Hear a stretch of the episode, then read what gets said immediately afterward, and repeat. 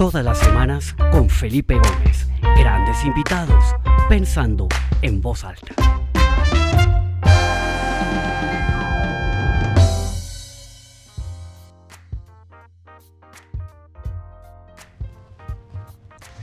Bueno, qué alegría estar de nuevo con ustedes en esta nueva edición del programa Pensando en Voz Alta. Mi nombre es Felipe Gómez y como todos los martes a la misma hora estamos acá reunidos para conectar con alguien, para conversar, para tener una conversación sin libreto, sin haberla planeado y conocer el punto de vista y la experiencia de alguien en algún lugar del mundo, de alguna disciplina, de cómo ha vivido estos 18, 19 meses de la pandemia, cómo ha cambiado su vida y cómo ve el futuro, cada uno desde sus lentes, desde su realidad, desde su área de experticia.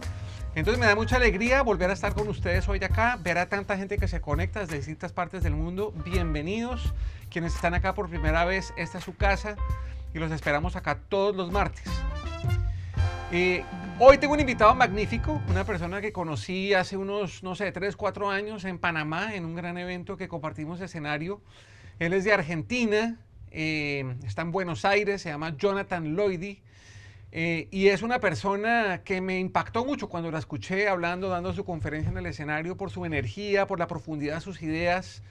Eh, y sobre todo una gran coincidencia porque eh, los dos promulgamos de cierta manera esta mentalidad emprendedora, esas ganas de, ¿no? de, de, de, sacar a relucir esas ideas que todos tenemos adentro y poderlas sacar adelante. El trabajo que él ha hecho en Argentina, de cierta manera, tiene sus similitudes con lo que yo he hecho en Colombia y en México y en, y en otros mercados donde he trabajado. Entonces, pues me da mucha alegría tener a Jonathan hoy acá con nosotros. Jonathan, qué alegría, bienvenido a Pensando en Voz Alta. Esta es su casa.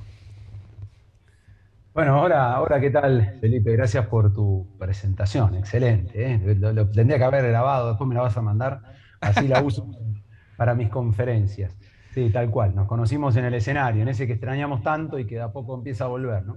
Así es, totalmente. Pues Jonathan, bienvenido. Como siempre en este programa empezamos naturalmente eh, acogiendo a nuestros invitados, pero también pidiéndoles que compartan con nosotros un poquito como lo que han vivido, ¿no? En estos 18 eh, meses, 19 meses, nuestro primer invitado, el episodio número uno, fue desde Buenos Aires. Eh, también, y creo que desde ese entonces, ya 76 o 77 episodios después, no hemos tenido a nadie más de Argentina, es el segundo eh, invitado de Argentina. Entonces, pues, Eduardo Brown, que fue nuestro primer invitado, nos, nos contó un poquito cómo se está viviendo el inicio de la pandemia.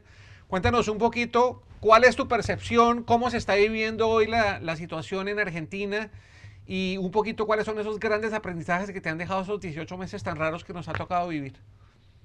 Bueno, creo que hay que plantearlo por etapa, ¿no? Primero la, etapa inicial de la pandemia ya por febrero-marzo, donde de a poco parecía que, que, esto no era algo que venía así pasajero, sino que todos empezamos a notar que, que era algo que venía para quedarse. Yo particularmente aquí en Argentina participo mucho en los medios de comunicación, suelo ser invitado a, programas periodísticos, un poco más que nada hablar de mi rol de vinculación con el mundo empresario y economía, pero sobre todo con el mundo empresario. Y yo noté algo que se los comentaba a mis allegados, que ahí fue donde yo dije esto vino para quedarse, que era que eh, más allá de la información, a los medios de comunicación esta pandemia les había venido muy bien para recuperar audiencia y para estar todo el encendido como nunca antes. ¿no? Entonces creo que se daban dos factores, una enfermedad que era desconocida, que, había mucha incertidumbre, había mucha desinformación o mucha infoxicación, como se le dice, ¿no? demasiada información que no sabías cuál era la real, y los medios de comunicación que nos tenían a todos nosotros ahí prendidos. y bueno, eso empezó a generar ciertas situaciones. Por supuesto que en el mundo empresario la, primera etapa fue de mucha incertidumbre, de mucho no saber qué hacer, de mucho miedo, de, en muchos casos decisiones exageradas, hoy dichas exageradas, pero en ese momento nadie se podía animar a decir quién estaba exagerando y quién no, ¿no? porque no, no, no lo sabías. Y un golpe en la economía real, eh, un impacto terrible. Recordemos que Argentina es uno de los países que, junto con Perú, eh, que mayor tiempo estuvo, decretó primero que nadie la, cuarentena obligatoria y fue el que más tiempo estuvo. Estuvimos casi seis meses en cuarentena obligatoria, donde no se podía circular. entonces, bueno, eso en una economía que no es muy sólida o que ya venía con problemas, fue un, golpe, te diría, muy, muy difícil de recuperar. a nivel estratégico, y particularmente a mí, eh, yo por suerte estaba muy diversificado, Em, obviamente lo que más amo, que es dar charlas, rápidamente se vio afectado con suspensiones absolutas de todos los eventos. Para mí 2020 iba a ser un año impresionante, una charla en París, recuerdo.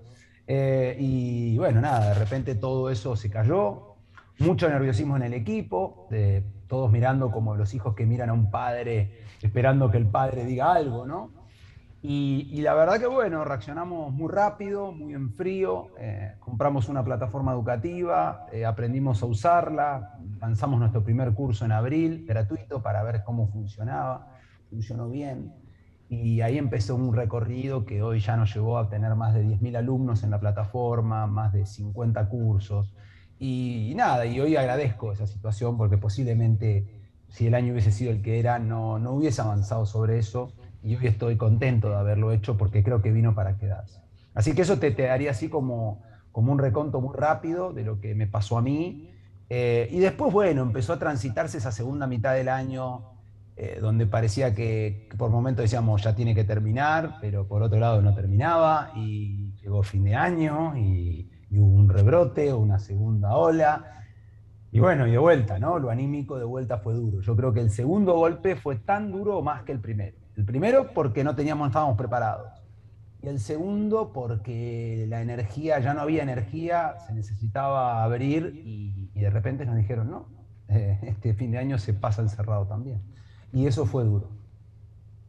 Totalmente. ¿Y cuáles son como esas grandes lecciones a nivel personal que te deja la pandemia y que pudieras compartir con nuestra audiencia?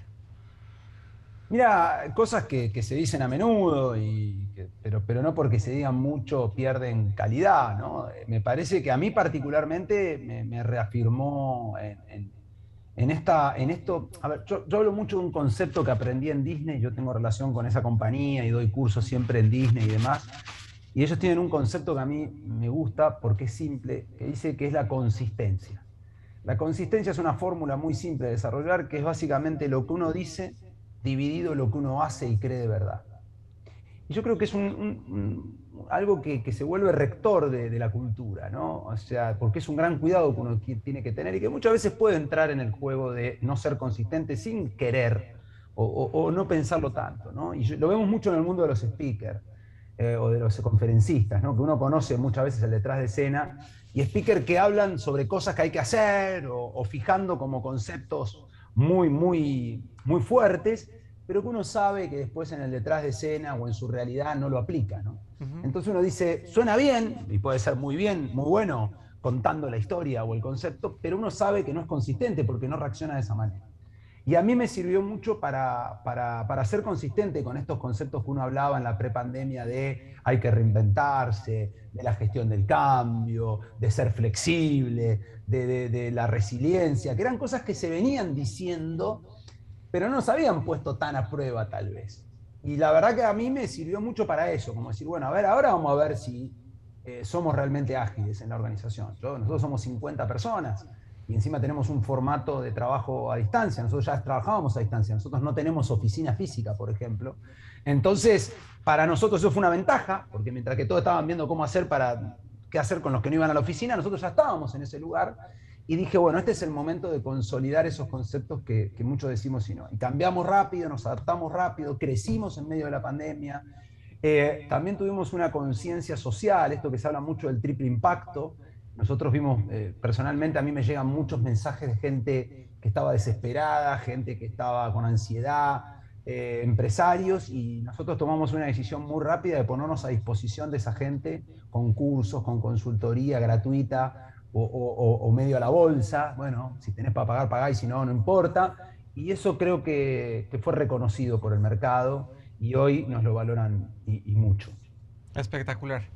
Bueno, eh, cuando yo otra busque un nombre para esta, esta conversación o un tema para esta conversación, y siendo que tú eres una persona que habla mucho de cambio, de gestión del cambio, prepararse para el cambio, de tener esa mentalidad abierta al cambio, de innovación, de experimentar, de probar cosas nuevas, me acordé de una frase que el gobierno escuché que decía que esta no es, no es una era de cambio, sino un cambio de era. Yo creo que la pandemia en cierta manera nos hizo O sea, realmente cambiar el chip. O sea, no es que hay unos cambiecitos por ahí que las cosas, sino que realmente los fundamentos de la manera como trabajamos, la manera como interactuamos, se están viendo completamente replanteados y estamos viendo que las organizaciones, desde la más grande hasta las más pequeñas, están ahí como explorando, ¿no? Esta mañana leía un, email que el, el CEO de Amazon manda a todos sus empleados diciendo, vea, esto no sabemos cómo es. Pensábamos que íbamos a volver a la oficina ahorita en noviembre, pero ya no, vamos a volver en enero, pero ya no lo determina, ya no lo termino yo, sino cada team leader. Entonces, cada empresa está experimentando, está con su manera de trabajar, pero lo que sí es realidad, lo que sí es muy cierto es que hay uno, una serie de cambios fundamentales en la manera como trabajamos, cómo interactuamos, eh, cómo manejamos la el accountability, la responsabilidad, etcétera. Desde tu experticia como una persona que, que, abraza el cambio y que invita a sus clientes a abrazar el cambio, ¿cuáles son esos factores importantes a tener en cuenta en esta época en donde hay tanta incertidumbre? Tenemos que aprender a bailar con esto porque esto nos va a durar quién sabe cuánto tiempo más y de qué manera. ¿Cuáles serían esas recomendaciones que tú podrías darnos para poder abrazar ese cambio de una manera positiva, de una manera, eh, eh, no sé, eh, de una manera constructiva para que no solamente las organizaciones puedan encontrar su manera para seguir creciendo, sino que individualmente la gente también empiece a crecer más interiormente. Sí, bueno, ahí eh, yo en la pandemia escribí dos libros que en realidad no, nacieron en la pandemia, sino que, ya los tenía en la cabeza y fue como esos primeros meses donde eh, todo se caía y donde estábamos todos guardados. Dije, bueno, mi terapia va a ser escribir. Y de paso me sirvió para pensar. Uno de esos libros se llamó Crisis Cambio, y otro llamó ADN Digital. Em, pero en el, en el, Crisis Cambio, básicamente yo hago una reflexión y, busco herramientas para acercarle a la gente y decir, bueno, a ver, ¿qué, qué, qué es cambiar finalmente? En realidad surge con otra pregunta, que la pregunta es, ¿qué es una crisis? Yo arranco el libro diciendo, ¿qué es una crisis? En realidad es algo que yo ya venía preguntando en mis conferencias, muchas las arrancaba así, preguntando qué era una crisis. Y por lo general, cuando vos a la gente le preguntás qué es una crisis, te nombran momentos de crisis. Posiblemente todos nosotros dentro de cinco años, eh, ojalá ya esté todo superado y sea una enfermedad más. Cuando te diga decir una crisis, todos vamos a arrancar nombrando la pandemia, alguno podrá nombrar una crisis personal, alguno podrá nombrar una crisis económica o una crisis este, laboral, ¿no? cuando tuviste que renunciar a un trabajo o te renunciaron y eso fue una crisis. Ahora, claro, nombramos momentos, pero no describimos qué es una crisis en realidad. Y yo ahí eh, eh, vuelvo al pasado, un evento que para mí fue muy importante, que fue en 2011, explotó un volcán en Argentina, en Chile en realidad, un volcán y cruzó toda la cordillera, esa nube gigante de cenizas, y cayeron depositadas del lado argentino en un lugar en particular, que se llama Villa Langostura, que es un lugar en los Siete Lagos, un lugar paradisíaco en la, en, la Patagonia Argentina, y una ciudad pasó de tener eh, nada de cenizas a dos metros de ceniza en toda la ciudad. O sea, una cosa tipo Pompeya.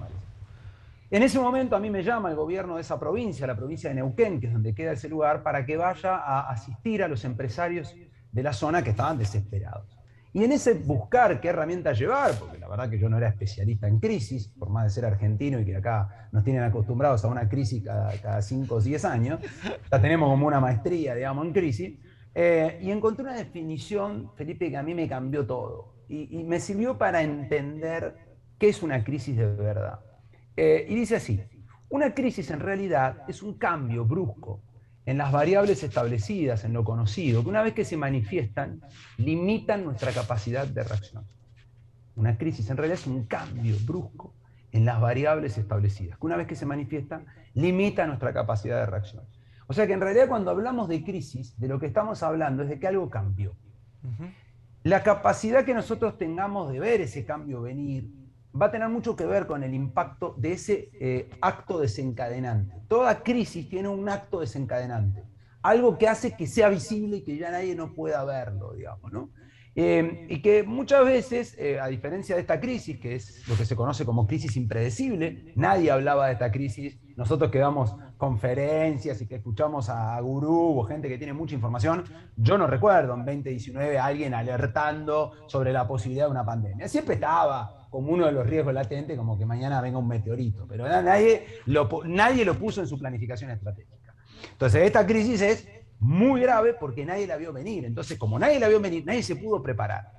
Y de repente hubo ganadores y perdedores. Bueno, el que tenía un hotel fue un gran perdedor y el que vendía alcohol en gel fue un gran ganador. Pero eh, el, alcohol en gel no se lo puede atribuir como un planeamiento estratégico. Estaba parado en el lugar indicado. ¡Pum! Suerte, podemos decir. Entonces creo que esta primera parte a mí lo que me llevó a reflexionar es decir, bueno, ok, todos ahora ya no hablamos más de crisis, hablamos de cambio. El, el, secreto pasa, y esto creo que es el gran aprendizaje que deben haber tenido las personas y las organizaciones, porque yo siempre digo lo mismo, si vos ahora termina esta pandemia, en enero está todo listo, todo de vuelta, sin barbijo, y vos estás exactamente igual que en, enero del, 2020, eh, fue una pérdida absoluta de tu tiempo. No aprendiste absolutamente nada y posiblemente cuando haya otra pandemia vas a estar en las mismas condiciones que te agarró. Entonces, acá el foco es cuánto tiempo dedicamos en nuestras organizaciones, los líderes sobre todo, que son los que deberían tener más tiempo para ver por encima de la operación, porque el que está manejando una máquina está manejando la máquina y no puede dejar de prestar atención a eso porque se, se rompe. Está bien, el que está vendiendo tiene que estar enfocado en la venta y llegar a la cuota de mercado. Eh, no tiene tiempo para ver, a ver hacia dónde van las grandes tendencias del mundo. Ahora, los líderes, y tal vez un área, ¿no? debería estar enfocada en detectar cuáles son, no esas modas, sino esas tendencias que se empiezan a manifestar y que uno podría decir, esto tiene fuerza como para hacer algo que sea transformador.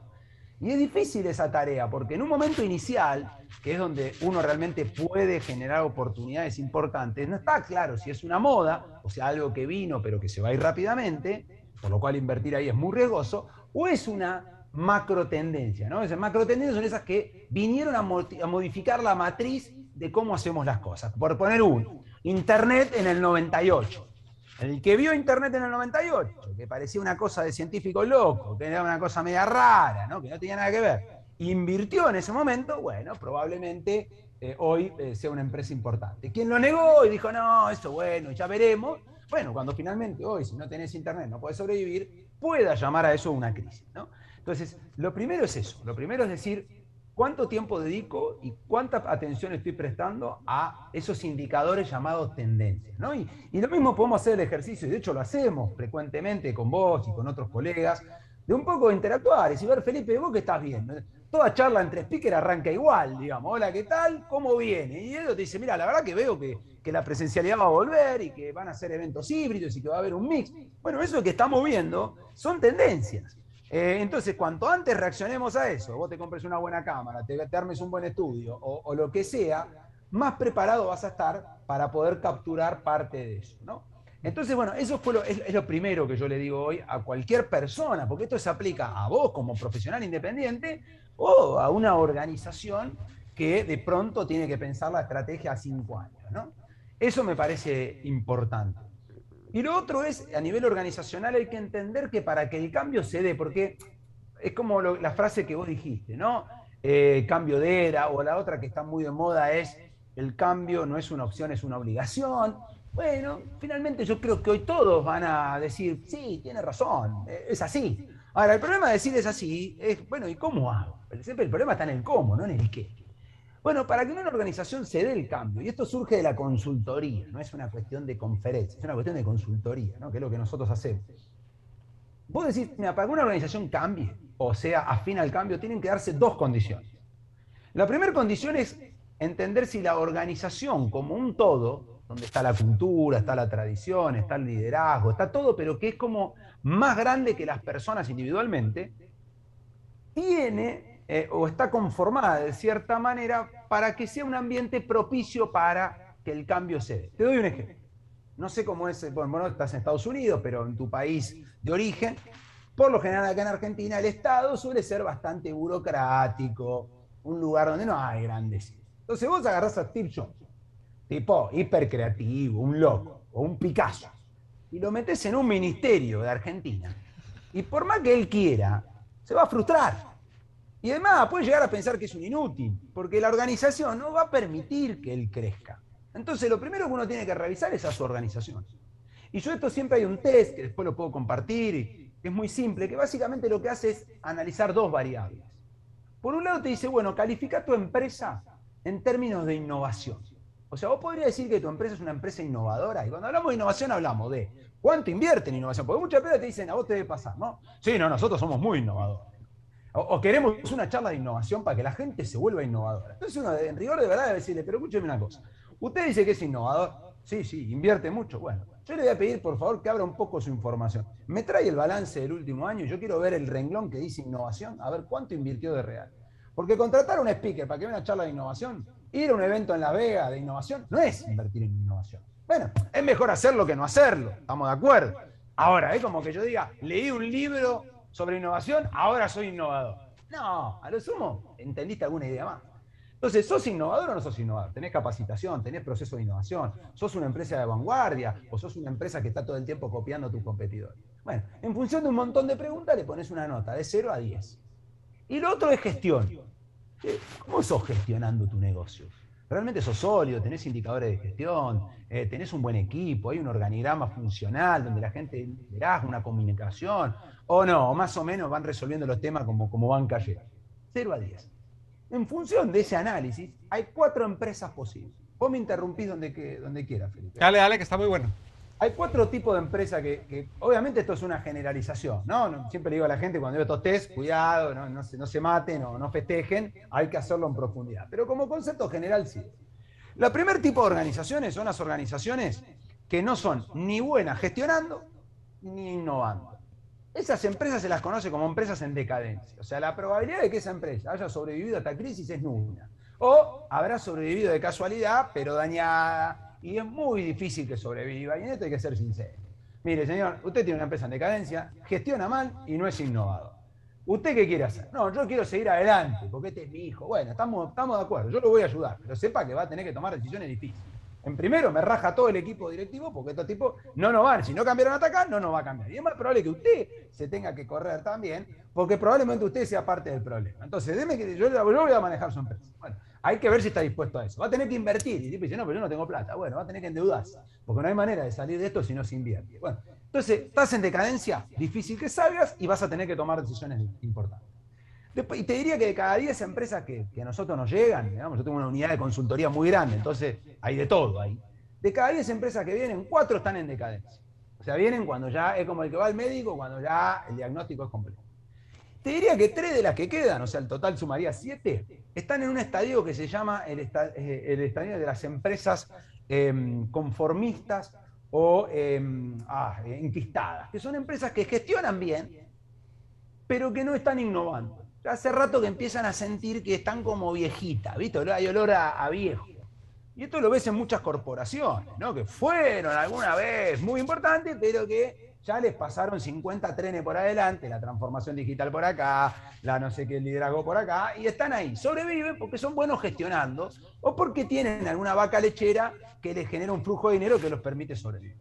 De vuelta lo mismo, buena noticia, tener recursos, mala noticia, vas a tener que invertir y vas a tener que cambiar. Y ahí veremos si se puede o no se puede. Y termino con los dos más que hay. De los otros tres que quedan, dos que vienen son de los que se conocen como las empresas intuitivas. Las empresas intuitivas son aquellas que son buenas innovando, siempre tienen ideas nuevas, se adaptan rápido a los cambios, eh, favorecen el cambio, pero son muy malas gestionando.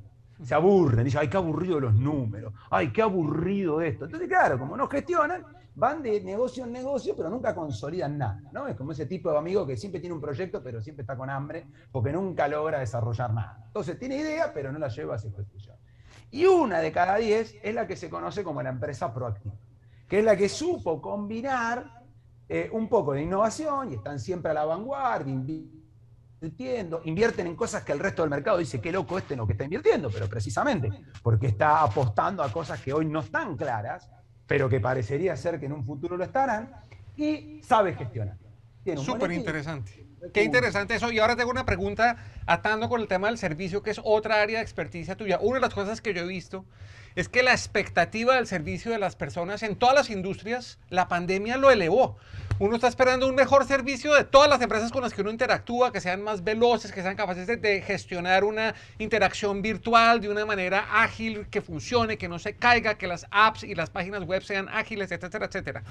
Todo ese tema del servicio yo creo que se ha vuelto, siempre ha sido importante, pero se ha vuelto ahora muy, muy, muy, muy importante. Tú trabajas de cerca con Disney, llevas a grupos de empresas a Disney a que vean desde adentro el ADN del servicio de Disney, que siempre ha sido, desde que Tom Peters escribió En Busca de la Excelencia, un referente en el tema del, servicio y de, la, y de, cómo innovar en el servicio. Otras empresas, Amazon, que es obsesionada con el servicio al cliente, etcétera. ¿Qué podrías decirnos así? Tres puntos importantes de cuáles son esas macro tendencias, esas, esas esas ventanas que se están abriendo por la pandemia, que están replanteando cómo tenemos que mirar, gestionar y ejecutar esas estrategias para servir mejor a nuestros clientes. Sí, ah, yo le llamo los sí o sí. O sea, ¿qué son los sí o sí? Esas cosas que sí o sí tenés que hacer y que no se pueden discutir. Entonces, eh, sí o sí. Entonces vos me decís, sí o sí hoy tenés que atender bien. Sí o sí hoy tenés que tener un buen servicio. Sí o sí tenés que tener una estrategia digital. Ya no es discutible. O sea, no, no, salvo que es un monopolio, pero quedan poco, no es discutible. Y el servicio es una de, los, de las tendencias que ya existían, pero que ahora no se discuten más. Hay, hay, tres, si querés, te voy a nombrar, que son, esto lo hemos hecho en un estudio que puedo compartirlo también. Hay tres tendencias que para mí se consolidaron y que no se discuten, son un sí o sí. Uno es experiencia mata lujo. O sea, esta cuestión de que queremos, y posiblemente en los años de una pospandemia, esto es un fenómeno histórico, después de grandes crisis, vienen años que se lo llaman los años locos, que son años donde la gente, como tuvo muy cercana a la muerte, ya sea directamente o indirectamente, valora más la vida. Viste que a veces para valorar algo tenés que ver la oposición. Cuando veo mucha muerte, valoro más la vida. Cuando veo mucha vida, no valoro tanto la vida. Esto le pasa a los adolescentes, que no le dan importancia a cuidarse, a duermen mucho, ¿Por qué? Y porque sienten que tienen mucha vida, entonces son ineficientes. Un viejito de 95 duerme poco y sabe que cada día es un regalo. Entonces, en términos de, lo que se viene es esto del concepto de experiencia, es decir, ya no es tan importante el qué vendas, sino el cómo lo vendas. Y esto nosotros lo sabemos por nuestra profesión. A veces en un speaker no es tan importante el conocimiento en sí per se, sino en cómo lo sepa transmitir. Porque vos sabés que lo que le va a quedar y lo que va a transformar a esa persona, que en una conferencia uno busca inspirar, no, no va a aprender la persona en 40 minutos, 30 minutos o 15, porque cada vez son más cortas, lo que uno busca es inspirar. Y para eso es fundamental el cómo uno lo hace. Vos lo haces con música y con un buen acting, otro lo hará con el humor y con la emoción, y ahí hay distintas cuestiones, pero es alto impacto en poco tiempo, vivir una experiencia. Así que eso se consolidó. Hoy vos le das a elegir a 100 personas entre gastarse en un Rolex, de 5 mil dólares, que es algo que guardará y que no podrá usar porque tiene miedo que lo roben, pero le quedará a sus bisnietos, o esos 5 mil dólares, gastárselos en un viaje o en una experiencia ejecutiva o en algo, y hoy casi 9 de cada 10 te dicen, no tengo duda en qué lo voy a gastar. Eso es lo primero. Lo segundo es la personalización. Esto vino para quedarse. O sea, todos nosotros queremos sentir que cuando nos hablan, nos están hablando a nosotros y que el producto fue pensado, diseñado para nosotros. Todos sabemos que no es cierto, porque difícilmente Apple pueda diseñar un producto para cada uno de sus consumidores, pero es muy importante el concepto de atención, el concepto de empatía. Por eso que a veces lo digital va en contra de esa tendencia, porque cuando ponemos a chatbot para responder a la gente, se pierde la personalización, por más inteligencia artificial que haya. Entonces, lo primero que yo le diría a una persona es revisar tu modelo de negocios y personalizar el mensaje, personalizar la atención y así sentir especial a las personas. Y para eso hay que identificarlas y hablarles en su idioma. Y lo tercero es el servicio, o sea, lo más valorado en cualquier encuesta de satisfacción, en cualquier NPS, en cualquier indicador, hoy, cuando uno dice qué es lo que más valora de la interacción con la empresa, es cómo fue atendido. O sea, el servicio que tuvo en el proceso de compra, postventa, preventa o lo que importe, el journey map ampliado de la organización. Y eso vino para quedarse. Y ahí, bueno, empezamos a ver que esa definición te puede dar mucha seguridad de qué es lo que tenés que hacer, pero automáticamente te pone frente a tu organización y decís, qué difícil. Porque prestar servicio, y esto yo lo aprendí mucho de mi trabajo con, en Disney, eh, es imposible pensar en una calidad de servicio si no hay una cultura de servicio. Y vos lo sabés muy bien, porque es parte de tu métier, que una de las cosas más difíciles de transformar en cualquier organización o grupo humano es alinear una cultura. Es decir, bueno, señor, esto no se discute más. Acá el cliente es Dios y acá el cliente se lo atiende con una sonrisa, y acá el cliente hay que darle soluciones a sus problemas, bla, bla, bla, bla. Eso, si no hay una cultura, es muy difícil que vos logres una calidad de servicio excepcional, que es lo que el cliente valora, por lo que te recordará, por lo que te recomendará y por lo que se fidelizará. Y ahí es donde hay que trabajar y mucho, y creo que las empresas tienen que invertir muchísimo dinero en esto porque lleva tiempo. Espectacular. Mira, ya pasó media hora, pero quiero eh, abusar un poquitico de tu tiempo y quien se quiera quedar bienvenido. Pero hay, hay una cosa que me gustaría para finalizar, porque escuchándote, se me viene a la mente, eh, hemos venido hablando con mi esposa sobre un concepto eh, que se llama la belleza colateral. Y es como momentos de crisis y de dificultad y de dolor muchas veces traen una serie de belleza colateral, o sea, de cosas extraordinarias que pasan que no estábamos esperando. Y escuchándote en tu propia historia, veo unos efectos de belleza colateral de la pandemia impresionantes. Escribiste dos libros, te metiste en la plataforma de e-learning, tienes 10.000 nuevos clientes, abriste una nueva unidad de negocio y seguramente estuviste muy cerca del dolor, seguramente perdiste amigos, perdiste familiares, pero hay, hay belleza colateral que sale de toda esta crisis. A mí ese me pareció un concepto hermoso, ¿no? La semana pasada, almorzando con una amiga en México, me decía, ellos están en el mundo del restaurante y realmente la vieron muy complicada con el tema de los cierres y la pandemia y todo, pero ellos me decían, la empresa que tenemos hoy es mucho mejor que la empresa que teníamos antes de la pandemia. No solamente desarrollamos la línea de domicilios de una manera súper ágil y súper veloz, sino que la empresa es más eficiente. Ahí hay belleza colateral y yo creo que la pandemia, de cierta manera, ha traído una, un efecto de belleza colateral en cada uno de nosotros, sin importar cuánto dolor hayamos tenido que enfrentar, que sin lugar a dudas todos hemos tenido que enfrentar una gran cantidad de dolor. ¿Alguna reflexión frente a esa idea de belleza colateral? Y que además creo que voy a, volver un tema de una conversación más adelante con algún invitado, pero si tienes alguna reflexión al respecto, me encantaría escucharlo. Me encantó el concepto y lo voy a usar, así que te citaré oportunamente, pero la belleza colateral, sí, a ver, el concepto de crisis, hay una frase que a mí me gusta mucho que dice, eh, nadie quiere vivir una crisis, pero cada tanto viene bien. Obviamente esto es difícil porque al que perdió un familiar te dirá, mira, la verdad que yo prefería que no. Pero, y es cierto, y, pero también es cierto que todos los demás, aquellos en la organización, pues fíjate que muchas de las cosas que se valoran de esta crisis es, por ejemplo, la eficiencia. O sea, las empresas han mejorado su eficiencia de una manera increíble porque se dieron cuenta que había la mitad de la gente que no trabajaba, o que no era necesaria o era prescindible, o que se podía trabajar sin la necesidad de tener un costo fijo de una oficina de 10 pisos. Entonces digo, me parece que eso no sucede en una normalidad. El sacudón, ya lo decía Einstein con su famoso desarrollo, ¿no? La crisis es lo mejor que le puede pasar a la humanidad porque te obliga a pensar, bla, bla, bla, y me parece que es así. Y lo que te decía hoy, me parece que la belleza colateral tiene que ver también con algo que eh, sucede cada 50, 60 años en la humanidad, que es esta cercanía generalizada con la muerte.